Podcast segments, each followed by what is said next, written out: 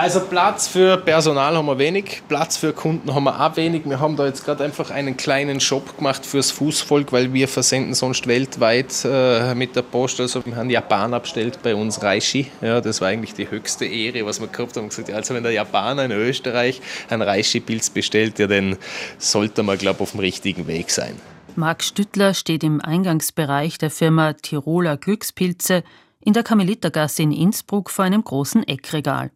Zu sehen ist die Produktauswahl des Unternehmens, dessen Geschäftsführer er ist.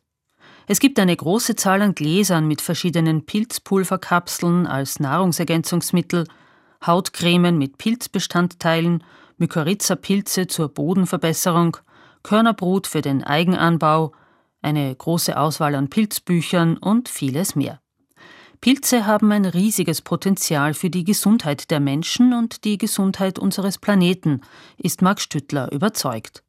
Gemeinsam mit seinem Bruder Manuel erforscht er seit 25 Jahren Großpilze.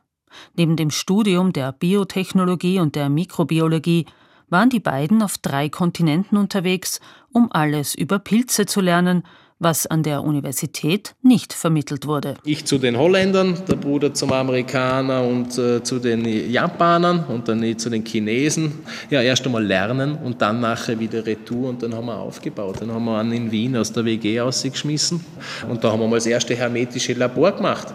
Und jeden Groschen, was wir einer verdient haben, haben wir wieder in die Schwammerl eingesteckt, um wieder neue Gerätschaft oder Kulturen oder sonst was zu besorgen, weil da hat es nicht fertige Bücher gegeben. Ja. Und jetzt haben wir uns natürlich in diesen 25 20 Jahren so viel Know-how aufgebaut, direkt dran, ja, dass natürlich sämtliche Universitäten auf dem Planeten zu uns kommen.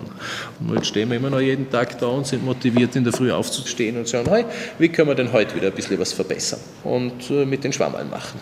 Für die Grundlagenforschung haben die Stüttler-Brüder das Mushroom Research Center gegründet, das Pilze aus der Natur analysiert, vermehrt, in einer umfangreichen Pilzkulturensammlung langfristig aufbewahrt und mögliche Anwendungen untersucht. Also das Mushroom Research Center äh, ist hauptsächlich zuständig für die Vermehrungstechniken von Pilzen, die man in der Natur draußen findet, wo es noch nicht keine Daten gibt. Ja, was frisst er, was macht er, wie kann ich den zwölf Monate im Jahr wie die Kuh im Stall stehen haben und vermehren. Also das forscht eigentlich in den Anbautechniken, entwickelt hier auch verschiedenste Techniken und das gibt es dann nachher für den Markt hinaus frei. Und der Produktionscenter gibt es eigentlich drei draußen auf die Märkte. Bisher wurden die Substrate im Pilzforschungszentrum gemischt, abgefüllt und an die produzierenden Landwirte zur Fruchtung geliefert. Mittlerweile sei man dazu übergegangen, nur die Brut, also quasi das Pilzsaatgut, zu züchten und die Produzenten zu schulen, damit diese mit landwirtschaftlichen Reststoffen vom eigenen Betrieb oder aus der Region das Substrat selbst herstellen können. So sollen Transportkosten und Energie eingespart werden. Neben dem Anbau von Pilzen als Nahrungsmittel ist Max Stüttler die Pilzzucht als Nahrungsergänzungsmittel ein besonderes Anliegen. Denn was heute als Vitalpilze vermarktet wird, geht oft auf sehr weit zurückliegendes, traditionelles Wissen zurück.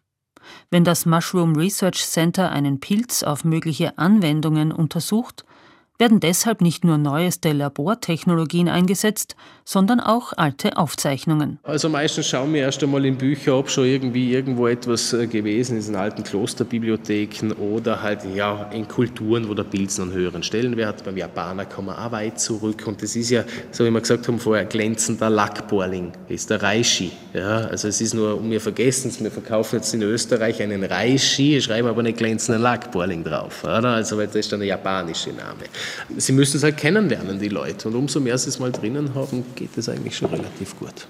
Der Pilz, der in Japan als Reishi, in China als Lingxi bezeichnet wird und wissenschaftlich Ganoderma lucidum heißt, wird in China seit Tausenden von Jahren als Heilpilz gegen verschiedene Krankheiten und zur Verzögerung von Alterungsprozessen eingesetzt.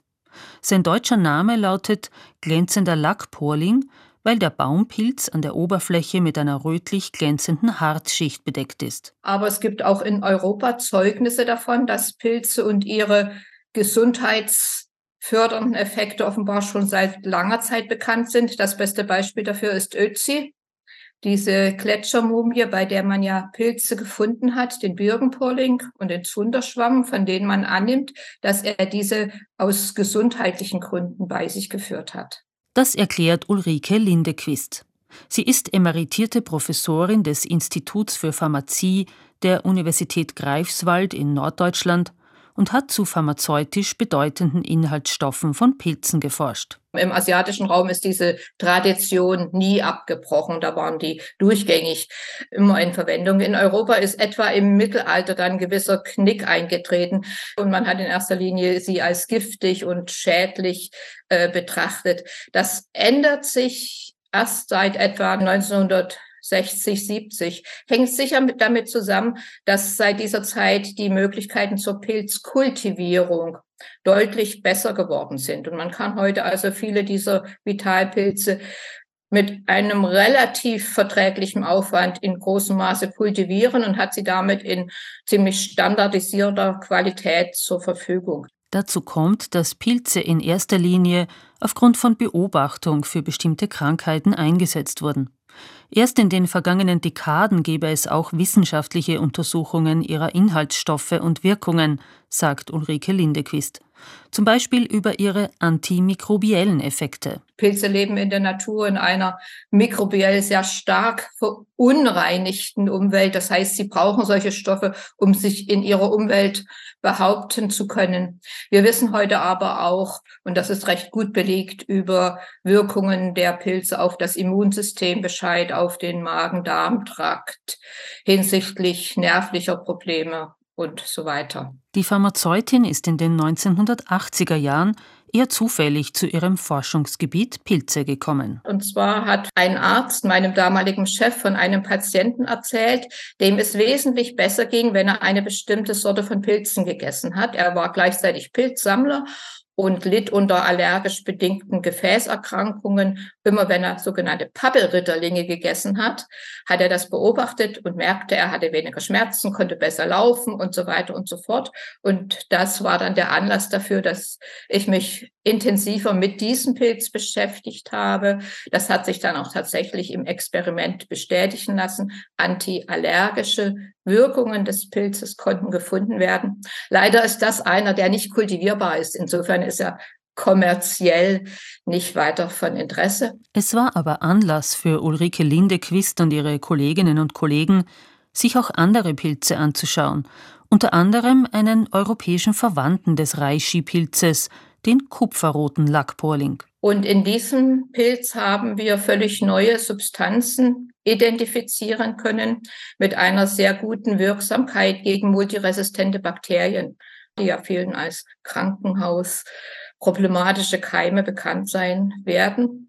Es ist dann leider stehen geblieben auf der Stufe des Experiments. Es ist ja enorm schwierig und enorm teuer, neues Arzneimittel zu entwickeln. Aber ich habe nach wie vor die Vision, dass es weitergeht. Und ich weiß mittlerweile von anderen Gruppen auf der Welt, die sich mit Verbindungen dieser Gruppe intensiv beschäftigen. Wichtige Gruppen von gesundheitlich wertvollen Pilzinhaltsstoffen sind zum Beispiel Glucane oder Terpene.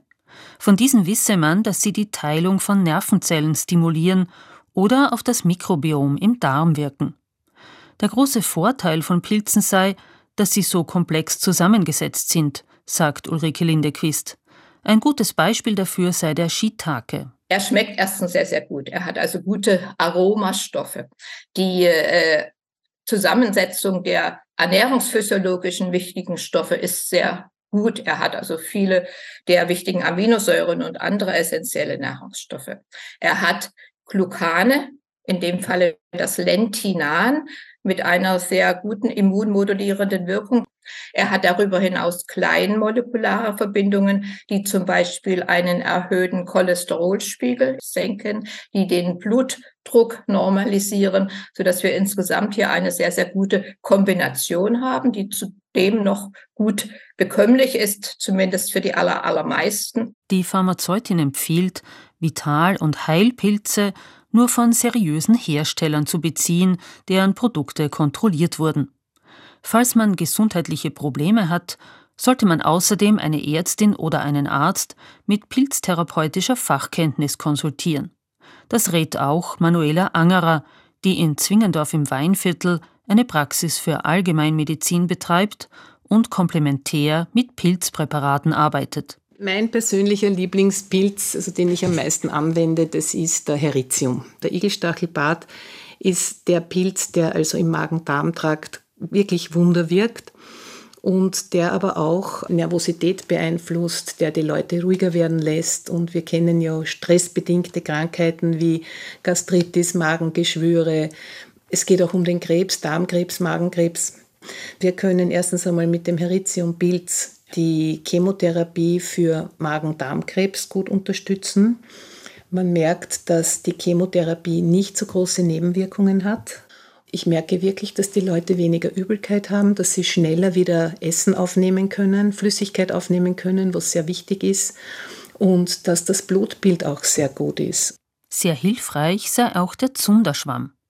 Aus dem Fruchtkörper, so weiß Manuela Angerer, kann zum Beispiel eine Auflage für schlecht heilende Wunden hergestellt werden. Und ich würde mir wirklich wünschen, dass mehr äh, finanzielle Möglichkeiten zur Verfügung stehen würden, um mehr in der Pilzforschung zu tun. Denn das Potenzial ist riesig. Es ist weitgehend noch unerforscht, muss man sagen. Und es gibt sicher noch ganz viele Inhaltsstoffe. Denn ich denke, wenn Menschen zum Beispiel eine gewisse pharmakologische Therapie nicht vertragen, dann kann man immerhin noch in die Komplementärmedizin ausweichen und wir haben sehr gute Erfolge. Ich verwende unterstützend sehr viel Pilze und ich kann nur sagen, die Lebensqualität ist dadurch wirklich sehr, sehr stark verbessert. Viel Geld fließe in den USA in die Forschung von Psilocybin, das aus Pilzen stammt, sagt die Pharmazeutin Ulrike Lindequist. Untersucht wird, wie weit dieses Halluzinogen bei psychischen Erkrankungen helfen kann. Nicht nur Menschen, auch dem Bodenleben können Pilze helfen. Mykorrhiza-Pilze leben in Symbiose mit den Pflanzen, liefern diesen Nährstoffe, schützen sie vor Krankheiten und Schädlingen und erhalten ihrerseits von der Pflanze Kohlenhydrate.